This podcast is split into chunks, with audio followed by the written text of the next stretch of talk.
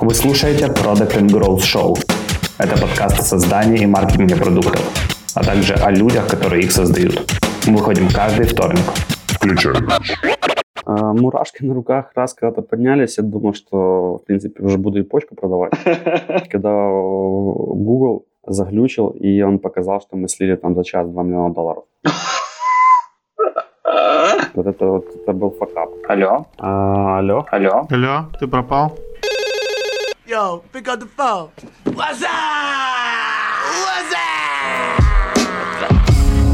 Всем привет, это 30-й юбилейный классный выпуск Product and Growth Show, и с вами я, Паша Педенко, и бессменный ведущий Ярослав Степаненко. Всем привет. И сегодня у нас в гостях э, Вова Дедук из компании Genesis. Он является SEO одного из проектов Genesis. Вов, наверное, лучше, чтобы ты сам себя представил. А, да, всем привет. А, я в Genesis уже работаю 9 лет.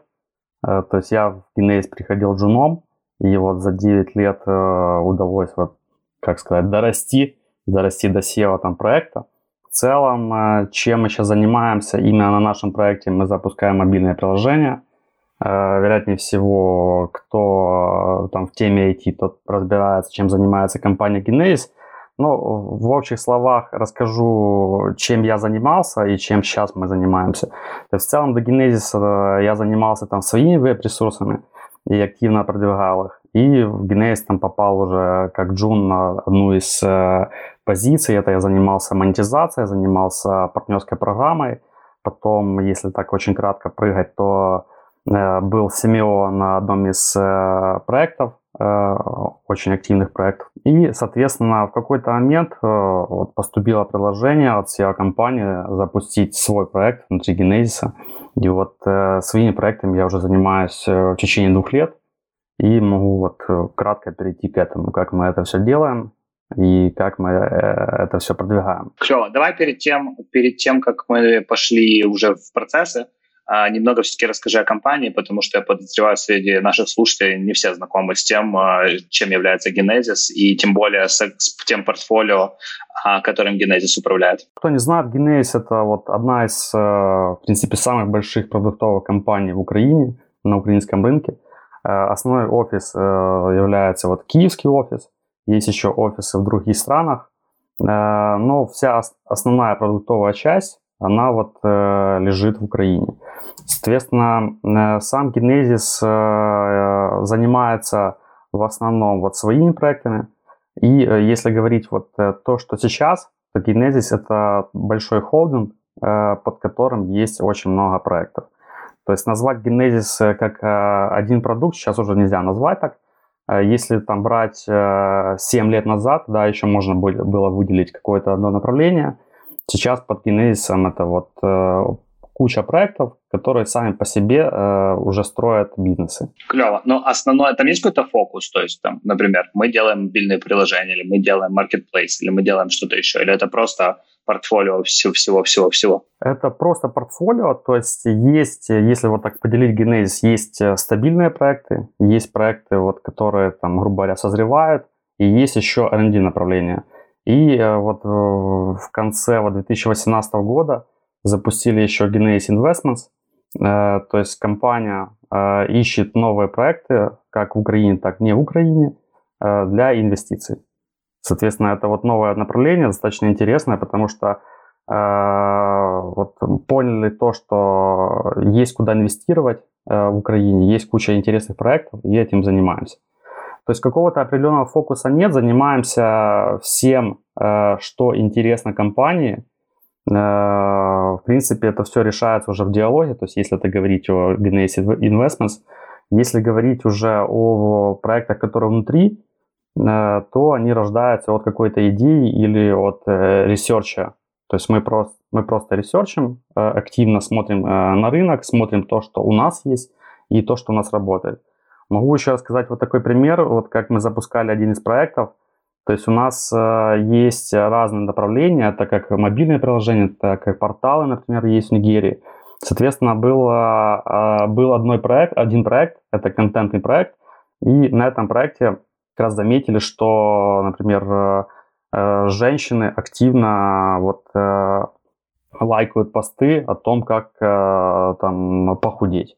Соответственно, там, например, было решено запустить там Betterme, это если очень кратко. Все, я думаю, слышали о такой интересный проект и успешный проект. То есть, подожди, реально это был research на уровне, мы видим лайкают посты, мы просто Betterme это история с каким количеством уже миллионов пользователей? Неужели она родилась просто из, из э, наблюдения такого? Э, я точно не знаю, но это вот э, как пример на самом деле вот то, что я слышал. То есть здесь лучше будет уточнить вот у ребят, которые запускали. Но есть проекты, которые мы просто видим тренд.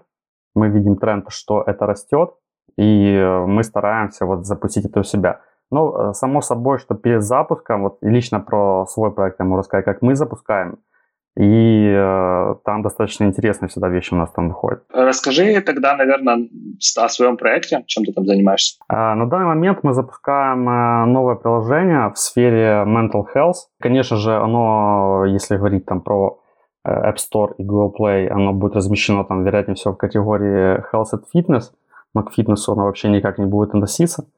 А, например, как мы э, делаем research и как мы понимаем, что нужно запускать проект. Соответственно, стандар, э, стандартный первый research, мы садимся, смотрим вообще там те же Google тренды, мы смотрим, какие есть приложения э, в App Store, в Google Play, через какой-то Sensor Tower или App достаточно много тулзов, через которые это все можно смотреть.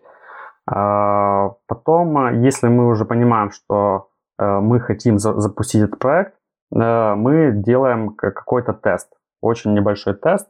Самый простой тест – это мы запускаем, например, заглушку в Google Play, то есть создаем приложение в Google Play, э, загружаем туда скриншоты, какие-то, возможно, даже левые, э, и запускаем туда небольшое количество трафика. Чаще всего вот мы тестируем 4 приложения, и по этим четырем приложениям мы сразу уже решили, какое для нас э, будет экономически выгодно запускать.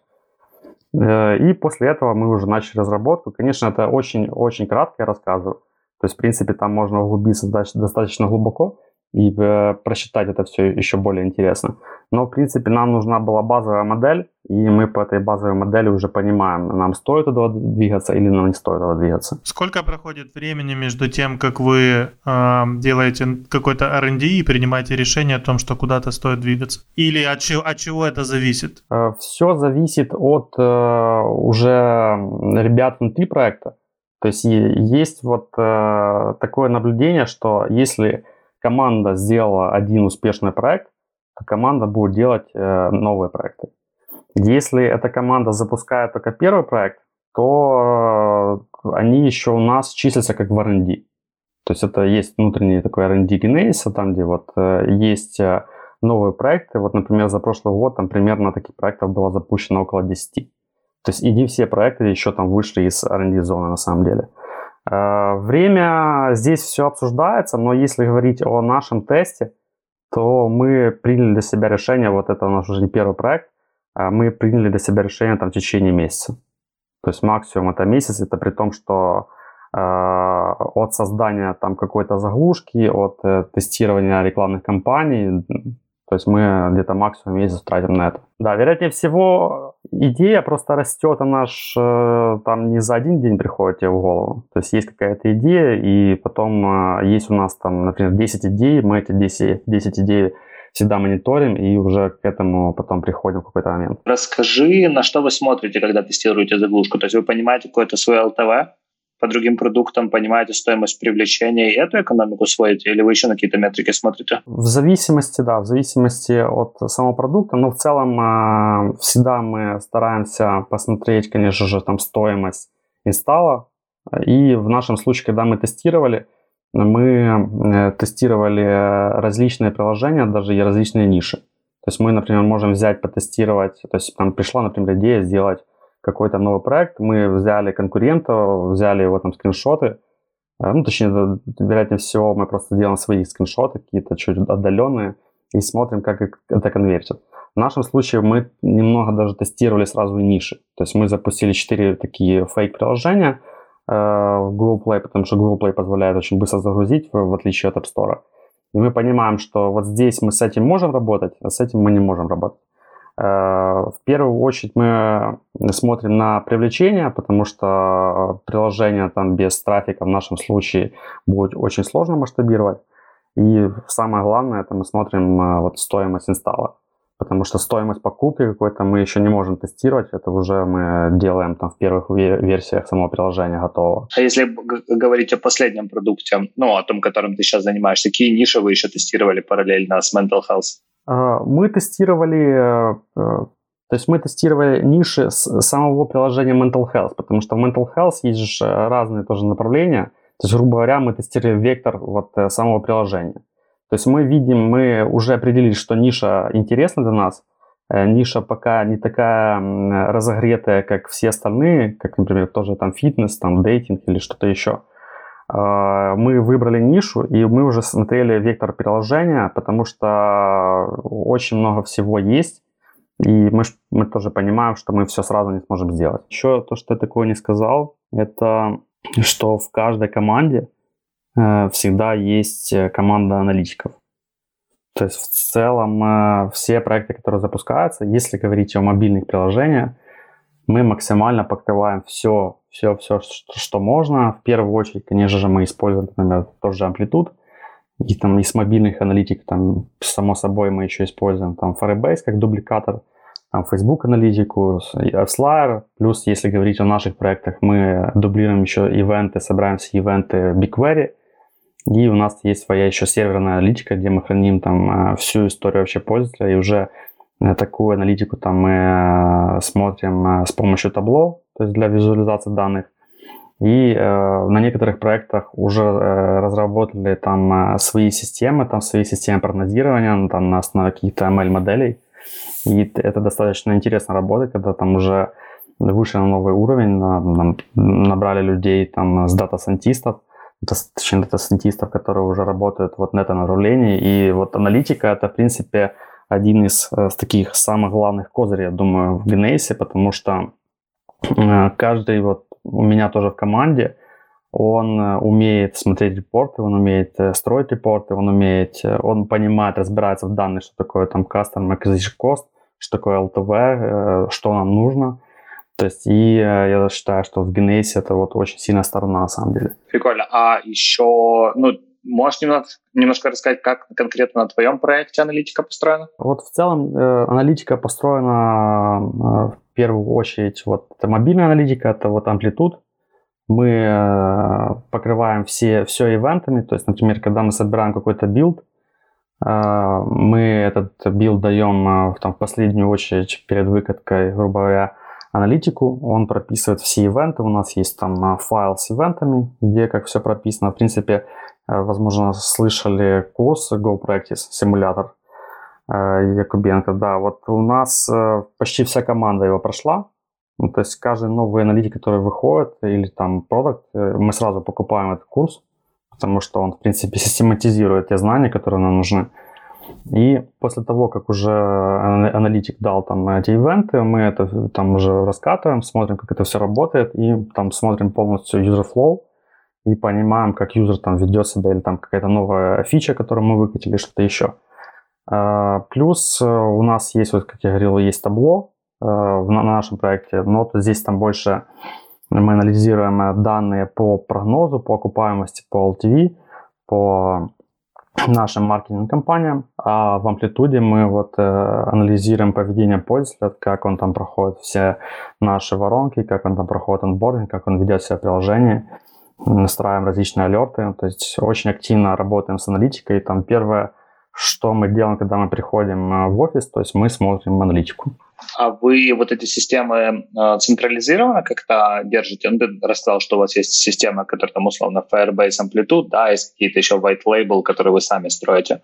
Вот эти самописные истории, это угу. общедоступная вещь для всех продуктов Genesis или это для какой-то отдельной команды делается? Каждая команда под себя решает, что они будут использовать. Но вот, опять же, вот когда я говорил, что перед запуском все общаются, и SEO, там, когда запускает проект, он тоже анализирует и смотрит, как используют аналитику другие проекты. То есть и на старте всем, э, в принципе, на там, 99% хватает того же амплитуда. То есть амплитуд покрывает те решения, которые нам нужны, А уже что более глубоко делать, каждый решает непосредственно у себя на проекте. То есть кто-то, возможно, там, использует просто выгрузки с Flyer э, в CSV-шку там, и смотрит уже в таблицах. Кто-то использует табло, кто-то строит сразу какие-то автоматизированные решения. То есть э, мы пока вот используем вот такое свое решение – и там тоже максимально рассказываем там всем проектам, как мы это работаем, как, как мы это сделали. И там в будущем э, тоже будем максимально двигаться в сторону аналитики. Если говорить, например, про мобильную аналитику, то у нас есть свое решение, которое мы тоже там делились с другими командами. То есть э, так как все ивенты мы дублируем все мобильные аналитики, то есть это там тоже Facebook, FSlyer, Amplitude, Firebase. Э, еще мы там э, сохраняем бэкапы там BigQuery. То есть у нас есть э, разработчик, написал там, грубо говоря, там SDK-шку, которая отправляет параллельно сразу во все аналитики. То есть он просто отправляет ивент в этот SDK, и это, этот модуль, грубо говоря, отправляет этот ивент уже параллельно на все эти аналитики, которые нам нужны. Клево.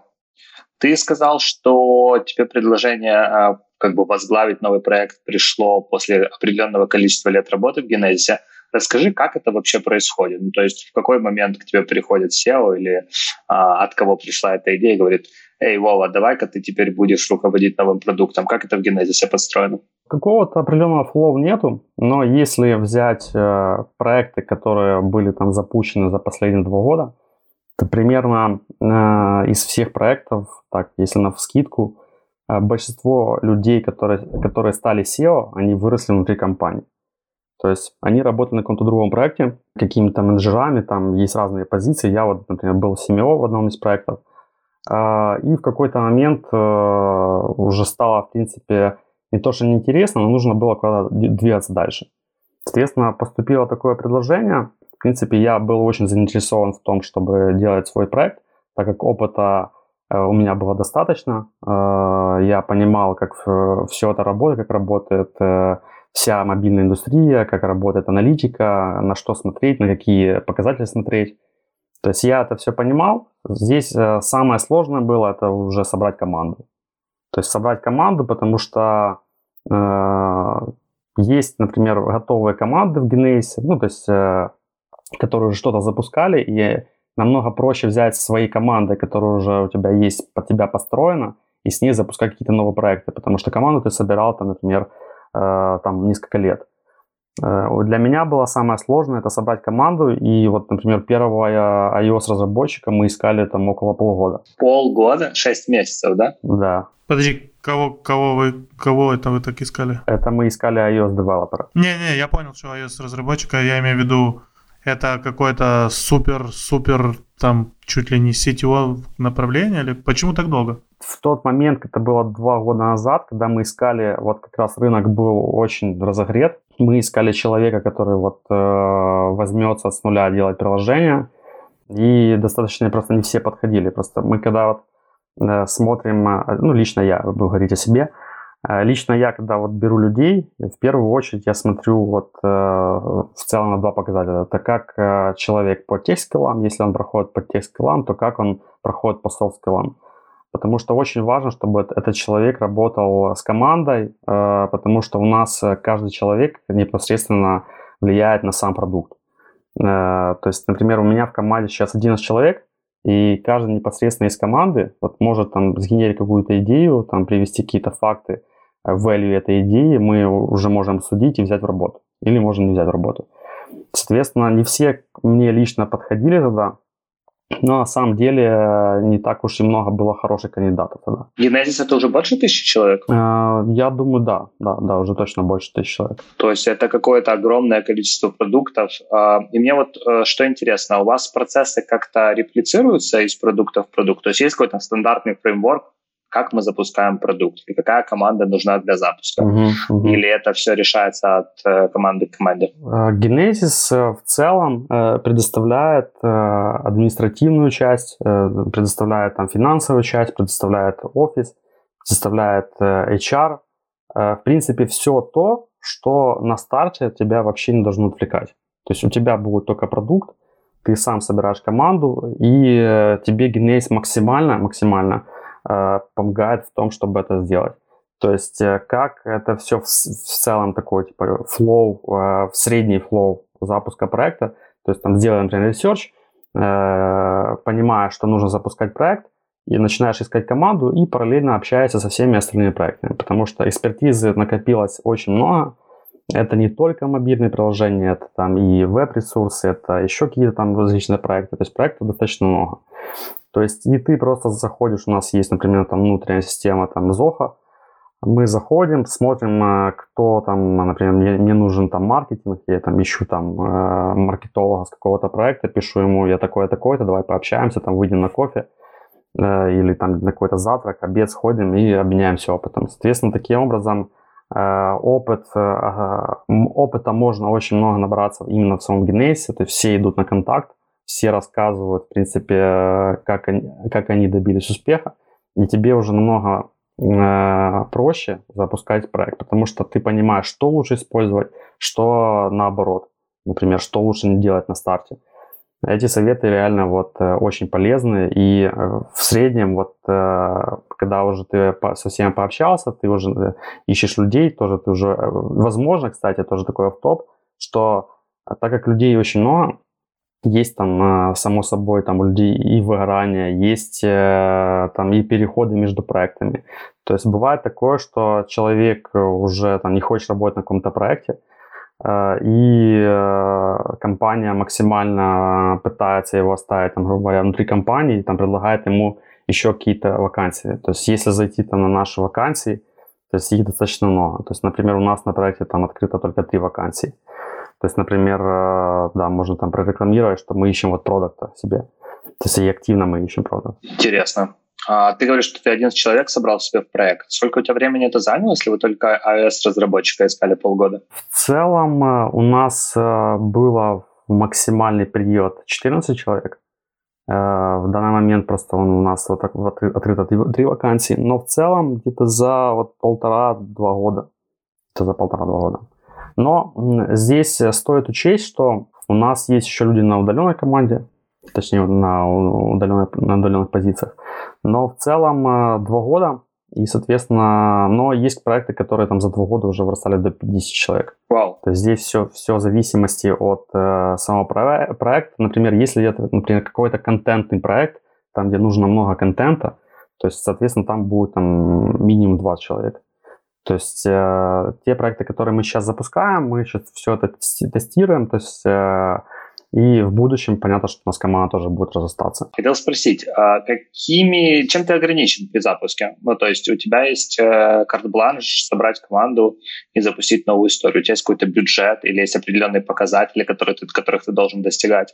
То есть чем тебя ограничивает компания? Угу. В данный момент, вот, э, когда проект запускается, он попадает, вот, грубо говоря, в категорию R&D, а, и уже там а, или SEO, или там с менеджером направления обсуждается бюджет, который там будет выделяться для инвестиций в данный проект. А, если честно, я не помню, какие цифры мы обсуждали на старте, но мы обсуждали там, там какие-то цифры, например, и какой-то период. То есть самое важное, в принципе, за какой-то период показать какие-то результаты. То есть Э, мы запустили проект, например, там э, в марте, и мы уже показывали результаты вот э, в сентябре. То есть это достаточно хороший показатель. Это были там базовые показатели окупаемости проекта, и то это были прогнозные все показатели. Но в целом это типа очень успешный проект у нас достаточно был. И э, все это обсуждается индивидуально, потому что есть разные ниши, опять же, есть разные направления. Э, в целом э, есть какие-то цифры, я сейчас не могу их озвучить на самом деле, но в целом под каждый проект это все индивидуально обсуждается, сроки и бюджет. Звучит как какая-то, знаешь, э, фабрика продуктов, и причем с очень-очень хорошими условиями для того, чтобы запускать продукты. Это как Rocket Internet, получается, что-то типа да, того. Да, да, да. Сколько, сколько есть CEO в компании Genesis? Ну, таких, таких продуктов? Сколько таких людей, как ты? Если на скидку, э, я общаюсь где-то с 10 э, проектами. То есть вот проекты, которые не, только недавно запустили там в плавание свободное. То есть не так уж много на самом деле, потому что здесь э, считается уже не как проект, а как команда. Потому что, например, э, какой-то команды на самом деле может быть 5 проектов. То есть это такая вот большая команда, которая уже внутри делится на подпроекты. То есть и в целом, э, сколько у них там приложений, типа, я даже сам, вероятнее всего, уже не, см- не смогу сосчитать. И здесь вот где-то таких хороших больших команд около 10, возможно, даже больше. Масштабно. Слушай, Вов, расскажи, расскажи еще немножко о своем опыте в качестве CMO в Kinesis. А, как маркетинг вообще в продуктах развивался и как ты свою роль а, видел, как, как ты ее развивал? Я расскажу вот в целом комплексный подход, то, чем занималась моя команда, когда я еще был CMO, и мы это сейчас тоже делаем так же, в принципе. А, то есть все начинается из того, что мы берем там какую-то тулзу, э, или spy тулзу для креативов, или мы там берем Appenny, Sensor Tower и смотрим э, изначальных конкурентов. Кто активно растет, соответственно, тот активно закупает э, трафик, то есть это Facebook, Google, Snapchat в нашем случае. Мы начинаем анализировать э, с помощью тулзов, или, например, в том же Facebook сейчас можно без всяких тулзов смотреть креативы.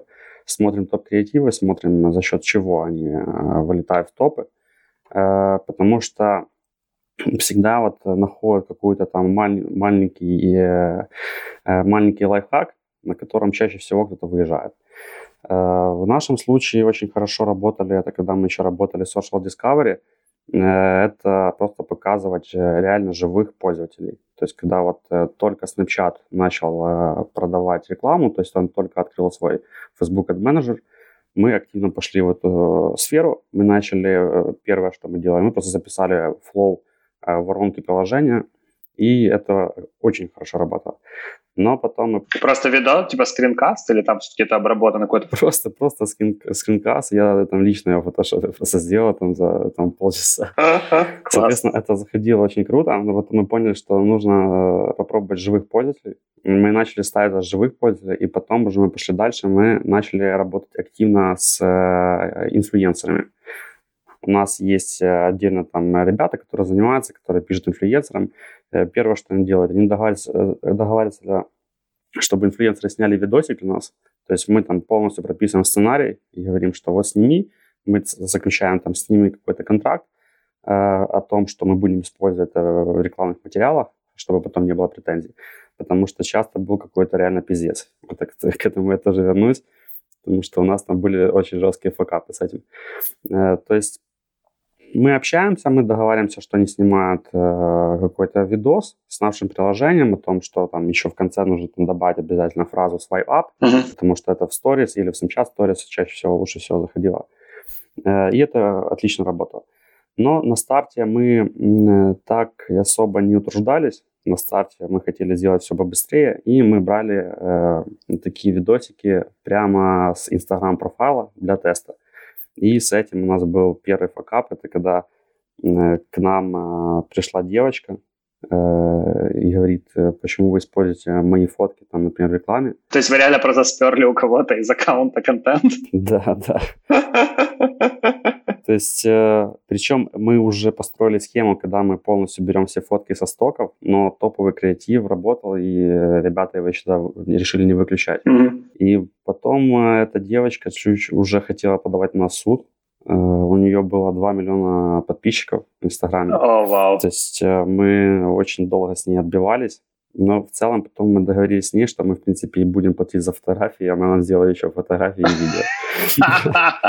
То есть это такой успешный кейс получился. Так, а она продуктом пользовалась? Э, она продуктом э, пользовалась, но уже после того, как мы с ней уже э, начали активно работать с точки зрения партнерства. Блин, клево. Это был такой первый факап, и очень похожий был факап, когда мы запускали первое приложение. У нас был дизайнер на удаленке, и у нас маркетологи занимаются еще наполнением стора. То есть это скриншоты, описание. Ну, вообще весь листинг, да? Да. Иногда маркетологи еще там вникают в онбординг приложения, потому что мы, э, вот забегу наперед, мы трекаем же все, что есть, и мы часто делаем э, воронку, онбординг э, под тот источник или под тот креатив, откуда пришел пользователь, потому что это увеличит реально конверсию. Uh-huh. Соответственно, был такой факап, что у нас был дизайн на удаленке, мы дали им доступ в сток, говорим, вот на тебе сток, вот возьми там где фоточки, возьми какие-то скриншоты. Нам, ну, короче, было не ТЗ, в котором он должен был сделать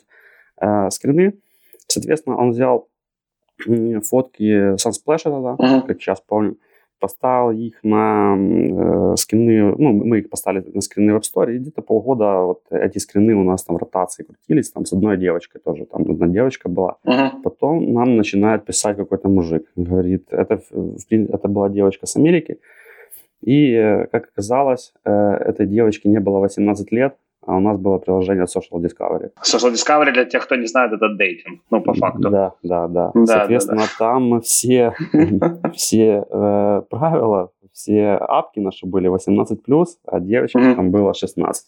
Ну, то есть она, конечно, не выглядела на свои, на свои 16 лет. То есть первое, что, первое, что он забросил, это он говорит, «Э, платите мне 100 тысяч долларов. Капец. Э, или э, я иду подавать в суд. Мы очень долго разруливали эту ситуацию. В итоге мы просто заменили креати- креативы, заменили эти скриншоты, угу. и по факту мы ничего не платили. То есть мы договорились, что мы быстро берем, угу. мы достаточно быстро это все убрали, мы сделали с ним кол, мы с ним э, обсудили это все, что типа это не было преднамеренно сделано. И, в принципе, вот папа пошел реально на уступки. Uh-huh. И это очень там, хороший кейс, что всегда нужно вот все проверять перед тем, как запускать активно рекламные кампании, потому что когда мы там запускаем активные рекламные кампании, у нас есть там по 10 э, миллионов просмотров там, в том же Фейсбуке, в Снапчате, uh-huh. а когда, э, когда-нибудь эта схема вот начнет проваливаться, а риски очень большие. То есть риски такие, что нас могут просто там со стороны удалить. У меня был прикол такой. Э, мы делали рэп, это я не знаю, в курсе это или нет, приложение такое для того, чтобы малые рэп да, читали. Да, да. Ну, и оно было, по-моему, какой там минимальный grade, типа 6 плюс, по-моему, в сторе или что-то такое. 3 плюс вот на App 3 плюс, вот, наверное, у нас таки стоял. И как бы нормально летело, там, ну, у нас немного было малых пользователей, но было немного. И потом в какой-то момент какой-то рэпер постит видео, ну, рэпер, рэпер wannabe, постит видео, у которого в тайтле написано, ну, там можно было title видео заполнить, типа типа «She rides my dick», что-то такое. типа, а, а, и это просто было название трека. А Google, походу, пар... а, мы, мы заливаем апдейт, и я так понимаю, что Google парсит тексты, которые он, типа, откр... которые доступны в апке на момент, даже если это UGC в момент загрузки. И он нам нас банит в сторе, говорит, сори, чуваки, у вас э, из разряда 18 плюс контент, а вы тут его пихаете как 3 плюс, поэтому, пожалуйста, что-то сделайте. Мы такие сидим, блин, блин, что же делать, что же делать? Тут Виталий говорит, ну, давай удалим это видео просто из ленты на главной. Мы просто удалили его с главной, и оно нормально прокатило. Ну да, вот такие факапы вот часто у нас тоже были, э, особенно когда мы занимались еще Social Discovery там пару лет назад. То есть э, там есть таких тоже интересных историй, которые уже не связаны с маркетингом. Это когда нам начинает писать э, какой-то там полицейский какого-то участка, там это был, помню, было что с Бразилии лет пять назад, наверное, э, и говорит, что у вас там э, был какой-то парень, который подозревается в убийстве, мне нужны данные. То есть он прям запрашивал официальные данные, мы это все там скинули на наших юристов, uh-huh. юристы это уже эту информацию обрабатывали. То есть такие там пару случаев тоже были, и там тоже достаточно серьезные были моменты. То есть он просил в основном э, айпишники и переписки, с кем э, пользователь переписывался для того, чтобы вот э, понять, что он связан там с убийством или нет. Капец. Да, если возвращаться к маркетингу, то э, в первую очередь, э, когда мы вот берем маркетолога на работу, маркетолог у нас должен быть э, с уклоном на аналитику. То есть потому что в принципе, в нашем маркетинге самое главное это вот аналитика, подход э, такой типа креатив плюс аналитика. Mm-hmm. Потому что тех приложений, которые мы все запускали, э, если мы не можем закупать по оптимальной стоимости, то мы никак не можем его масштабировать, ну, это логично. Mm-hmm. Э, соответственно, для, для маркетолога мы собираем полностью готовые репорты, в которых они могут смотреть полностью флоу от э, креатива, до там, покупки, до прогнозных данных. И на каждодневной основе это все обновляется, на каждодневной основе маркетолог смотрит и э, проверяет свои репорты. То есть у каждого маркетолога есть там KPI, например, таргет, по которому он должен закупать, э, там, например, с того же Facebook какую-то локацию, на какую-то платформу, э, там, цену инсталла или uh-huh. цену там регистрации, например. То есть это все обновляется, то есть аналитика для маркетологов делает такие репорты, и не полностью у нас на автоматической основе уже были сделаны. Прикольно. В моменте, потом, когда вот вышла тема со Snapchat, Мы снимали даже сами, там на улицах брали людей, там снимали, записывали с ними рекламные кампании, сторисы делали. Но, в принципе, лучше всего, когда мы там берем какой-то нейтива, э, мы с ними договариваемся за какую-то там определенную условную сумму. Mm-hmm. В среднем это было где-то вот, если у человека 10-20 э, тысяч подписчиков, то э, видосик он делает за там 200-300 долларов. Это вот так у нас было. То есть видосик, в котором он говорит там условно, устанавливайте наш прекрасный дейтинг, и мы, ну, типа, что он там должен сказать вот за 200-300 баксов? Это даже может быть не дейтинг, это может быть тоже фитнес, это вот все, все приложения, которые э, там могут быть в сторе. То есть если взять, включить просто VPN, даже обычно просто VPN сейчас зайти в Snapchat, самое главное это поставить геолокацию, что ты там где-то в LA, вот там вот 90% э, креатива будет за живыми пользователями то есть, ну, живыми людьми, точнее, и в котором они говорят, что вот там прекрасный сервис, типа swipe up, все, установили. Потому что uh-huh. самое главное вот в сторис это первые три секунды. Вот если за первые три секунды мы вцепили человека, все, он, он пойдет дальше, он пойдет по нашему флоу uh-huh. и начнет там устанавливать уже приложение и полностью пошел в онборд. У вас были уже какие-то трики, как эти три секунды оптимизировать, что вы пробовали? Uh, мы пытались uh, вот просто, чтобы там девушка, например, что кричала, или там парень что-то uh-huh. кричал. Uh, лучше всего работать какие-то вещи, э, о которых мы даже не подозреваем. То есть э, очень сложно работать, например, с американским рынком, потому что uh-huh. мы здесь сидим в Украине, и мы не особо там иногда понимаем, что им будет лучше. Uh-huh. Чаще всего там заходит какая-то девушка, которую мы вообще типа даже не думали. То есть или там парень. То есть мы вот такие, мы даже не хотели запускать это. И это лучше всего срабатывает, потому что люди понимают, что там живые пользователи. Вот если это говорить про social dating, mm-hmm. про social discovery. Прикольно. Э, и музычка. Вот самое главное, чтобы был какой-то там биточек, был какой-то музычка в конце. И, само собой, это призыв к действию. То есть свой app, там, э, там install now. Это самое топовое, что там э, будет работать. Мы постарались сделать кучу эффектов, эффектные видео, но на старте у нас лучше всегда работало самое простое видео, там, где просто показывается или флоу приложения, э, это там любого нашего приложения, или вот реальный пользователь говорит, что здесь это работает. Там, там, например, если это social discovery, то ищи меня там. Mm. Это лучше всего у нас работает. Прикольно. А расскажи еще, как вы с правами э, вопрос решали? Вы подписывали контракт, по сути, с каждым таким человеком, или вы просто забивали на эту штуку? Да, мы подготовили контракт, то есть небольшой контракт, чтобы это было удобно пользователям. Э, была воронка такая, что контракт, на контракте отваливалось где-то процентов 70 людей. Mm-hmm.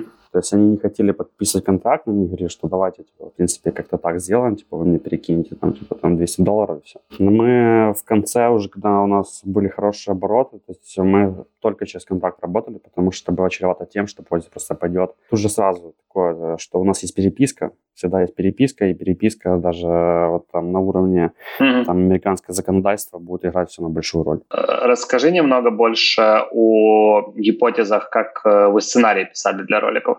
То есть, грубо говоря, э, вы же уже понимали, имея какую-то историю, как креативы работают, по-любому пытались оптимизировать и сценарий, и там вот call to action, ты говоришь там своя, своя, своя расскажи немного, откуда эти гипотезы брались и как вы с ними работали. В первую очередь мы где-то, у нас вот был такой процесс. То есть был такой процесс, что в среднем мы должны запустить около 50 э, новых креативов в неделю. Uh-huh. То есть из этих 50 где-то около 5-6 новых гипотез. То есть они в разных вариациях. Это все делалось с помощью команды. Uh-huh. Это уже была не просто команда, там только маркетинг. Э, мы сразу нанимали еще motion дизайнеров, которые это все обрабатывали. Uh-huh. Потому что Э, потоки креатива были там очень большие, и маркетологи просто, э, они могли бы это делать, но качество бы уже было не такое хорошее. Слушай, это 50 креативов имеется в виду 50, э, грубо говоря, идей для баннеров, или это 50 с ресайзами всякими? Это с ресайзами, то есть самих а. идей это было там максимум там, до 10. Угу, okay. То есть до, до 10, и Э, и был полный флоу, как это запускать, то есть э, по-разному мы это тестировали в Фейсбуке, по-разному мы это тестировали в Снапчате. Э, то есть, например, был еще такой у нас кейс, когда мы послушали нашего менеджера с Фейсбука, он говорит, там, запустите только тогда появился еще АБ-тест. Э, Мы запустили этот АБ-тест, слили 10 тысяч баксов, короче, и АБ-тест э, сработал хуже, чем наши тесты, которые мы просто запускали там внутри наших ацетов.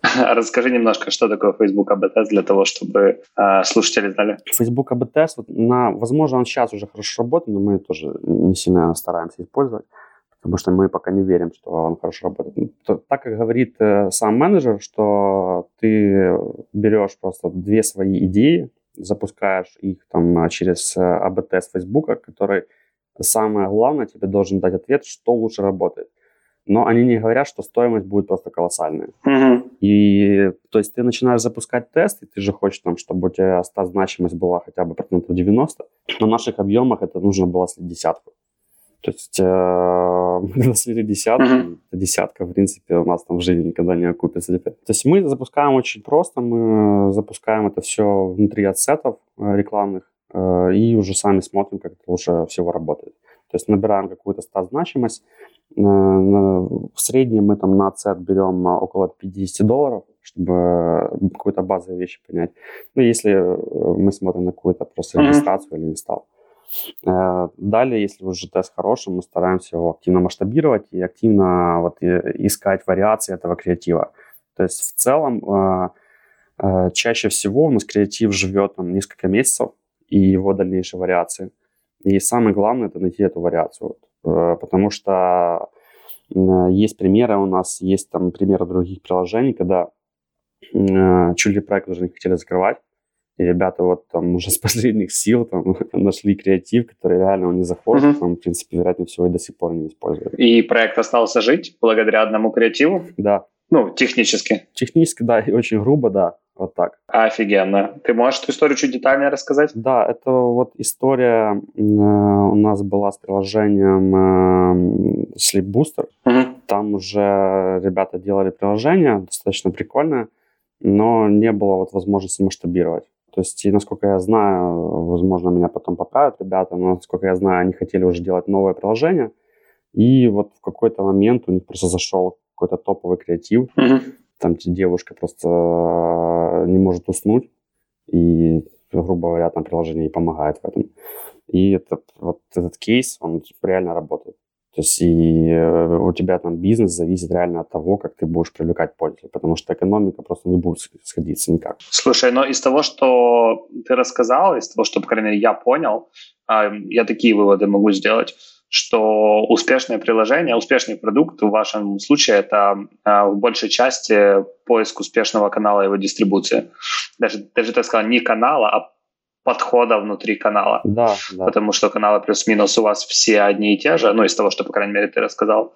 И выглядит как будто... Ну, если одним креативом реально можно спасти всю юнит-экономику, то звучит, как будто этому действительно нужно уделять внимание. Скажи, у вас есть какие-то специальные люди, которые э, как бы аккумулируют в себе экспертизу по созданию таких креативов?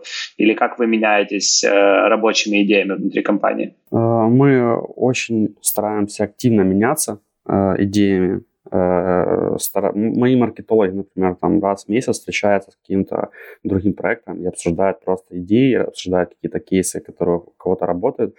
Но здесь сразу э, такая поправка, что э, судя по рынку, то есть мы же видим рынок, у нас есть, например, э, тоже Penny, тоже Sensor Tower, причем у нас э, Мгм. там э, платные версии, в которых мы в принципе, просто видим все. Мгм. И мы понимаем, что вот все приложения, которые в топе, 90% трафика это платный покупной трафик, там, в основном с Facebook. Мгм. Вот если мы возьмем там топ-гроссинг приложения особенно, или там э, по инсталлам, есть э, исключения, когда это какой-то фичинг или какое-то виральное приложение. То есть, например, э, недавно что, то, что мы видели, ребята под Snapchat сделали э, вот анонимный опросник. Мгм. То есть в Snapchat не было такой тулзы, не было такого формата, как в Инстаграме в сторе, что ты можешь задать аудитории вопрос. Да. Они через API сделали, там есть сейчас креатив кит, ты через него можешь сделать такой опрос, и ответы тебе приходили в это приложение левое уже. Мгм. И это было вот топовое приложение это пару месяцев назад. Ну, то есть монетизации там никакой не было, но оно просто было вот в топе там на уровне там с Фейсбуком э, в категории social networks. Вау. То есть это такой тоже интересный кейс. И они, вот эти ребята, или не они, или кто-то другой уже заметил, что они сделать дейтинг под Snapchat. М, То есть ты, приложение выглядит как Snapchat, ты должен залогиниться через Snapchat, и ты видишь тех пользователей, которые залогинились через, залогинились через Snapchat, но самое интересное, что а, общение ведется не в, в этом приложении, а у тебя просто перекидывает в Snapchat, и ты фолловишь этого вот человека, которого ты лайкнул. А, то есть по факту это просто один интерфейс, э, условно говоря, главный экран Тиндера в другом приложении, а Да, вот такие темы залетают, но как это монетизировать, то есть пользователи, ну, вероятнее всего за это платить не будут. Ну, то есть это просто такие пустышки приложения. Возможно, я ошибаюсь, но типа, будем смотреть. Ну, мне, мне кажется, знаешь, что, с одной стороны, ты можешь свой канал как э, издателя качать, Да, то есть собирать вокруг него аудиторию. Во-вторых, я сейчас читаю книжку, я не знаю, следил ты за этим скандалом с Cambridge Analytica? да, конечно. А, а, боже, как этого чувака звали, который с розовыми волосами там, ну, главное, это их whistleblower. А, и он книжку написал о том, как, собственно говоря, все происходило. И я, знаешь, всегда думал о том, что они как-то хитро таргетили тест, по которому привлекали э, аудиторию, ну, собственно, чтобы построить вот этот э, соц, соцпрофайл. А они, э, что, как они привлекали аудиторию, они заплатили на Mechanical Turk. Знаешь Mechanical Turk? Мгм. вот этот сервис амазоновский, а, за прохождение тестом всей аудитории, которая была доступна из Америки, из Mechanical Turk, а, то- и таким образом они сгенерили вот эту базовую аудиторию для своего теста, и она там дала им возможность покупать, условно говоря, прохождение теста по одному баксу. А потом, а, из-за того, что в Фейсбуке была вот эта дыра, которая позволяла данные друзей получать, они, получается, условно говоря, получили там какое-то количество тысяч пользователей с э, э, Mechanical Turk, эти какой-то тысяч, это какая-то тысяча пользователей принесла еще там, ты, условно говоря, каждый пользователь там еще по 300 друзей своих э, завел с точки зрения данных, и потом они пошли, когда они из Mechanical Turk все выбрали, там есть еще аналогичная компания в Штатах, я забыл, как называется, и они вот там еще купили всю аудиторию, которая была. То есть по факту там, э, знаешь, даже самое безобидное бесплатное приложение, которое на Snapchat паразитирует, может потом с нашими данными делать все, что угодно. Да, да. Э, Есть такой еще тоже кейс, это э, было лет так 8 назад. Это когда в Фейсбуке э, можно было приглашать друзей через, вот тоже через постинг. То есть как это работало? Вот Да-да-да. в Баду, это вот Баду ж на этом очень активно это поднялся, что юзер регается, э, от него отправляется пост в его же ленту, все друзья видят, устанавливают по этой ссылке приложение. Таким образом, на одного э, человека в среднем он приводил 2-3 бесплатных человека, Мгм. бесплатных пользователей. То есть это просто был колоссальный кейс. Это вот, э, мы в то время еще вот, э, лет 8 назад тоже такое делали, но мы там успели с этим поиграться там, буквально месяца три, и потом Facebook это прикрыл. Но пользователям мы там достаточно очень много нагенерили, на самом деле. То есть кейс тоже такой интересный. Ну да, кто первый дырку нашел, тот, э, собственно говоря, ее и использовал. Слушай, предлагаю закрыть каким-то сочным факапом, как который у тебя в маркетинге произошел, из того, чем ты еще не поделился. Есть что-то такое, что прям реально... А чего сейчас мурашки э, на руках поднимаются? А, мурашки на руках раз когда-то поднялись, я думал, что, в принципе, уже буду и почку продавать. Это когда у нас такой типа был fuckup, но это fuckup был не с нашей стороны, когда Google э, AdWords еще тогда заглючил, и он показал, что мы слили там за час 2 миллиона долларов. Вот это вот это был fuckup. Вот, э, то есть ты представляешь, мы там приходим утром на работу, открываем стату и смотрим, что там 2 миллиона, а у нас с регистрацией, в принципе, не поменялось количество. Кошмар. И мы да- давай это все и ресерчить, давай искать, давай писать менеджерам. А менеджеры еще ж не в нашем часовом поясе. Ага. Пока они вышли с нами на связь, мы там уже седые сидели в офисе. Такой очень сочный был факап не с нашей стороны. Но если с нашей стороны, то э, был когда-то кейс тоже с тем же Эдвардсом, когда э, парень э, перепутал э, бит и вместо запятой вроде поставил точку или наоборот, я уже не помню, как там работает. И, грубо говоря, там вместо э, 4 долларов поставил 40. Ох. И то есть там э, около 5000 он слилось буквально за 10 минут. Мы- Хорошо, что мы это очень быстро заметили и быстро все восстановили. Блин, это реально стрёмная тема. Да, да. И в целом вот э, факапы э, вот часто были из-за того, и, и что человек сам сделал какую-то ошибку, э, и потом говорит, что я этого не делал, мы просто за- заходим в историю изменений компании, и мы видим, что человек, в принципе, сам проебал. Блин. Это сливается бюджеты, но понятно, что все потом решается, но в целом это такие неприятные вещи. Но самое вот э, последнее, вот то, что я рассказывал, когда на нас хотели подавать в суд, Э, мы максимально отруливали эту ситуацию, mm-hmm. максимально быстро, и там, в принципе, все хорошо. И самое интересное, что мы с такими пользователями там где-то на 50% остаемся дальше э, в партнерских отношениях, мы с ними дальше работаем, они для нас снимают видосики, и мы эти видосики используем как в рекламе, плюс мы еще э, работаем с ними как с инфлюенсерами, и это мы, они уже себя размещают рекламные посты, и которые достаточно хорошо тоже работают для привлечения особенно э, там молодой активной аудитории. Плюс из того, что я не рассказал, это интересный кейс. Мы работаем уже с ТикТоком больше, чем полгода uh-huh. на большинство наших приложений. И что просто аудитория отличается там в разы от Snapchat, от Facebook. А чем отличается? Они супер активные, они просто активнее mm-hmm. в 2-3 раза там, по всем э, нашим метрикам, там, в том же числе и retention, но они вообще не, почти не платят.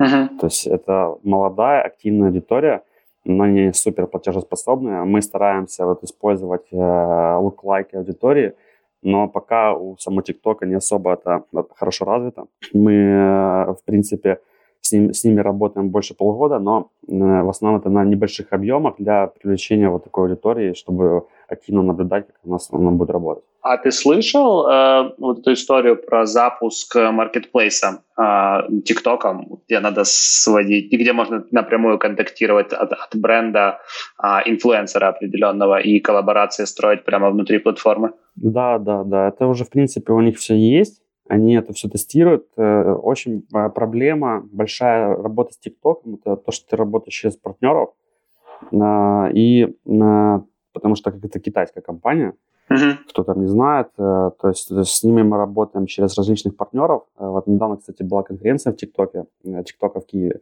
мы тоже с ними общаемся. Они для нашего рынка не особо активно открывают новые различные там бета-версии для тех же там брендов и так далее. То есть, например, э, у нас до, до последнего момента не было возможности вообще оптимазить там, например, на какой-то ивент. То есть мы просто покупали там те же инсталлы, uh-huh. мы не могли даже оптимазить там на регистрацию какую-то или что-то еще. Но они, у них это все есть, они для больших паблишеров там а, особо активных это все открывают. И вот как нам говорил менеджер, что э, бюджет у них там просто колоссальный. То есть там парень, менеджер, который работает в ТикТоке, он там работал до этого в других компаниях, он говорит, что компания денег не жалеет говорит, что вот э, он там, э, его серит лучшие отели, он э, максимально на все бабки там открывает конференции и говорит, это пока для меня, говорит, топовая работа, mm-hmm. потому что вот, например, тоже полгода назад же была стата, что сам TikTok в Америке покупает рекламу на 3-5 миллионов долларов в том, в том же Фейсбуке, в Снапчате. А в какой промежуток времени? Это в один день. В день на 3,5 миллиона они покупают рекламу? За один день да. Охренеть. И эта информация очень легко проверяется, то есть это можно просто зайти в тоже Snapchat э, под тем же VPN, но нам лучше посидеть там несколько часов, чтобы Snapchat немного перестроился, а лучше с эмулятором геолокации через Android.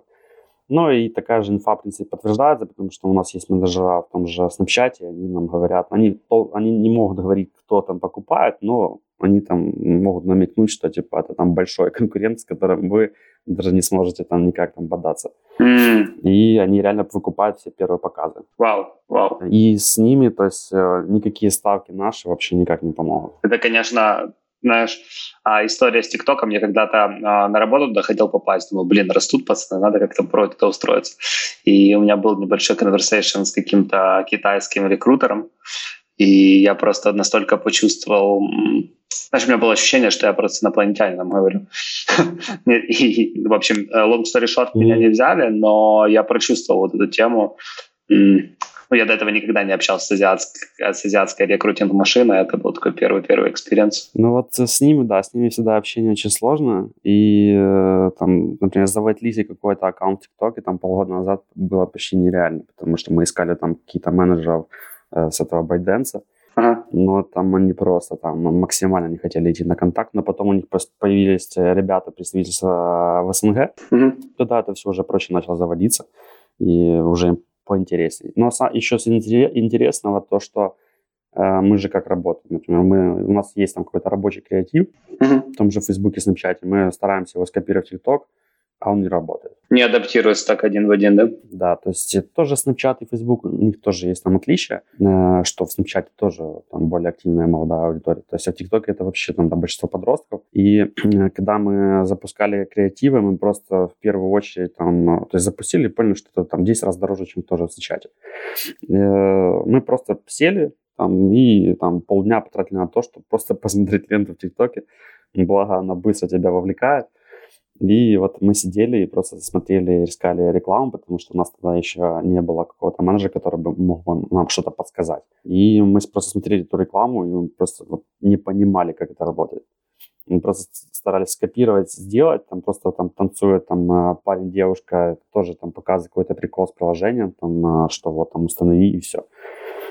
И это работает там без слов, без ничего. Я понял, прикольно. Какой у вас, э, кстати, по инфлюенсерам а если можно сказать, какой средний CPI получается. Потому что а, из того, что мы обсуждали с другими гостями подкаста, очень часто у ребят были проблемы протрекать как бы реальную стоимость. Угу. Как мы делаем? Мы э, все трекаем, э, то есть даем им линк с э, говорим, чтобы они временно поставили этот линк в профайл у себя и там ввели на профайл.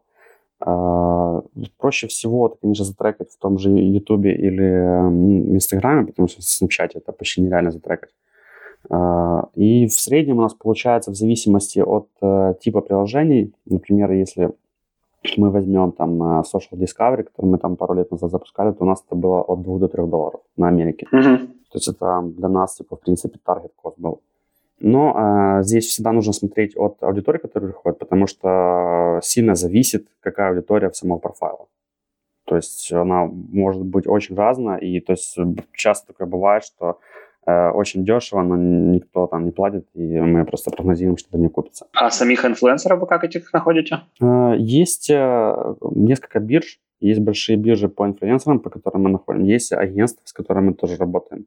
Э, есть э, инфлюенсеры, которых мы просто ищем через какие-то там платные тулзы э, и просто с ними выходим напрямую. То есть если мы видим, что агентство там берет 20%, и мы понимаем, что из этих 20% у нас примерно не окупится этот весь трафик, эти, это закупка рекламы, то мы стараемся тоже выходить напрямую всегда но тоже не все всегда идут напрямую, потому что для инфлюенсера агентство это тоже какая-то там небольшая безопасность. Ну и плюс чисто технически оформить все платежи, мне кажется, это не самая простая задача. Да, да. Но инфлюенсер это вот тоже очень хороший способ э, привлечения пользователей. Но в нашем случае э, это тоже мы используем, но больше всего, как и в принципе у всех приложений, которые, вот, как я говорил, в топе, это вот просто Facebook, там Snapchat, Twitter, уже TikTok. А как вы, кстати, балансируете распределение бюджета по каналам? Или вы, условно говоря, пока CPI такой, как нужно, наливаете столько, сколько есть? А вот, э, как я говорил в самом начале, что э, у нас есть репорты, э, мы смотрим э, LTV, мы смотрим доходимости, мы смотрим э, там user acquisition cost. Это все у нас э, закладывается в нашу модель. Э, мы делаем примерный прогноз, э, прогнозируем в основном где-то на полгода, как это будет окупаться. И от каждого источника, от каждой компании, от каждого креатива есть большая зависимость. То есть, например, если ты там покажешь там девушку черную для белой аудитории, то, например, у тебя конверт может быть чуть ниже. Вот такое. И, и по каждому источнику это все по-разному считается, ну, если набирается уже значимость нормальная. И по Фейсбуку, по Снапчату разные совсем показатели бывают. То есть э, есть показатели, когда мы там бывает можем в два раза больше, два раза, точнее, дороже закупать аудиторию на каком-то источнике, и она будет лучше окупаться, чем э, дешевая аудитория там, с Фейсбука, например. Клево. Спасибо, что поделился этим всем. Самое главное, это вот э, сам подход, это вот data-driven подход, mm-hmm. когда мы смотрим э, на данные. Mm-hmm. То есть нужно вот э, всегда э, свои идеи, которые мы там думаем, о, это не сработает, Mm. То есть всегда нужно тестировать. То есть самое главное, там, все, что приходит в голову, нужно тестировать. Это вот там посылка всем, потому что было такое, что мы думали, да, это не сработает, это не сработает, а потом мы смотрим, что это у конкурентов работает, и мы потом, блин, это мы же придумали три месяца назад, а мы это не запустили. То есть вот такие факапы у нас тоже были. А у тебя был, есть такой пример идеи быстрой, которую вы думали точно не сработает, а потом фигак? Э, вот это у нас была идея, когда мы только на старте запускали, мы видели, что э, конкуренты просто снимают видео, вот просто обычное видео с телефона, там идет э, там парень, девушка и рекламирует какой-то сервис. Mm-hmm. Мы к этому скептически относились на самом деле, но потом мы сами попробовали, у нас там конверсия вырастала на 40%. То есть мы просто такие были удивлены, что давай там бегом это все снимать. Uh-huh. А потом уже понимали, что мы э, не похожи на американцев. А вы типа сами себя снимали? Да, и сами себя, и снимали там, как э, там человек сидит, записывает, там, точнее, использует приложение какое-то, там, не знаю, тоже какой-то чат или там фитнес или что-то еще. И мы это пытались заливать, у нас это не работало. То есть э, нужно реально брать э, вот э, людей, которые живут в том регионе, на который мы будем таргетироваться. Особенно это, кстати, большие различия, вот когда есть разница еще в языковом пороге, это когда ты запускаешь uh-huh. ну, там какую-то Бразилию э, или Испанию, то есть там вот must-have просто брать и делать вот именно с native, потому что там люди не особо вот нажимают даже на тех людей, которые на английском начинают говорить. Серьезно? Да. Клево. Хорошо, спасибо, что нашел время присоединиться к нам сегодня. А, мне лично было супер интересно узнать, как на самом деле у вас все это внутри построено, потому что я много слышу о том, сколько Genesis всего делает, но никогда не было возможности поговорить с человеком, который непосредственно в гуще событий. Поэтому еще раз спасибо за то, что присоединился и поделился всем этим с нашими слушателями. Да, спасибо вам. Для всех, кто дослушал до этого момента, спасибо большое. Как обычно, мы выходим каждый вторник, поэтому услышимся в следующий вторник. Я думал, будет э, какой-то повод сказать слово коронавирус или не будет? Да не, вроде не вам. Клево, спасибо большое, вроде все записали. Спасибо, пока. Да, спасибо большое. Всем пока.